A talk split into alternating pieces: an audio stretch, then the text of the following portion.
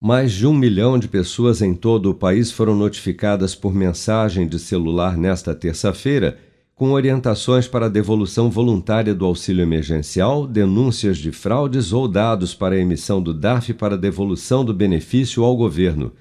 Esse grupo contempla pessoas que se cadastraram por meios digitais para receber o auxílio emergencial e que estão sendo notificadas pela primeira vez por terem sido indicadas pelos órgãos de controle como tendo recebido o recurso em desacordo com a legislação do programa, devendo, portanto, restituir os valores recebidos indevidamente à União.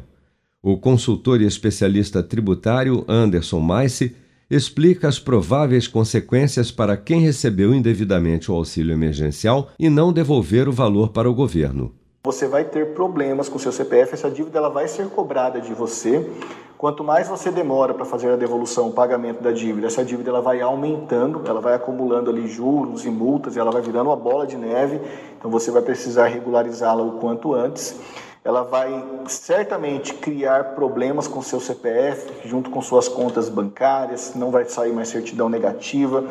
Ela pode virar uma dívida ativa que te traz ainda mais implicações, processos de execução de bloqueio de bens, bloqueio de contas, por exemplo. Não é muito normal em valores baixos assim, mas é uma possibilidade. O governo ele quer recuperar isso, então não sabemos ainda como que ele vai conduzir isso, qual vai ser a conduta dele com relação a isso. É, e pode também incluir seu CPF no CADIM, que é um banco de dados que você fica totalmente ali impossibilitado de adquirir qualquer tipo de crédito com qualquer tipo de instituição financeira. Todos aqueles que receberam a mensagem de texto relativos aos DARFs em aberto para devolução do auxílio emergencial deverão efetuar o pagamento na rede bancária ou acessar o endereço eletrônico gov.br/dirpf21ae para denunciar fraude, se for o caso, ou informar divergência de valores.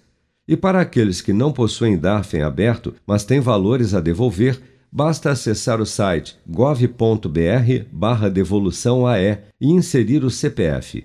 O Ministério da Cidadania alerta que as mensagens enviadas pelo celular devem conter o número do CPF do beneficiário e o link iniciado com gov.br e que as mensagens serão encaminhadas somente pelos números 28041 ou 28042. Qualquer SMS tratando sobre a devolução do auxílio emergencial enviada de outros números senão estes é falsa.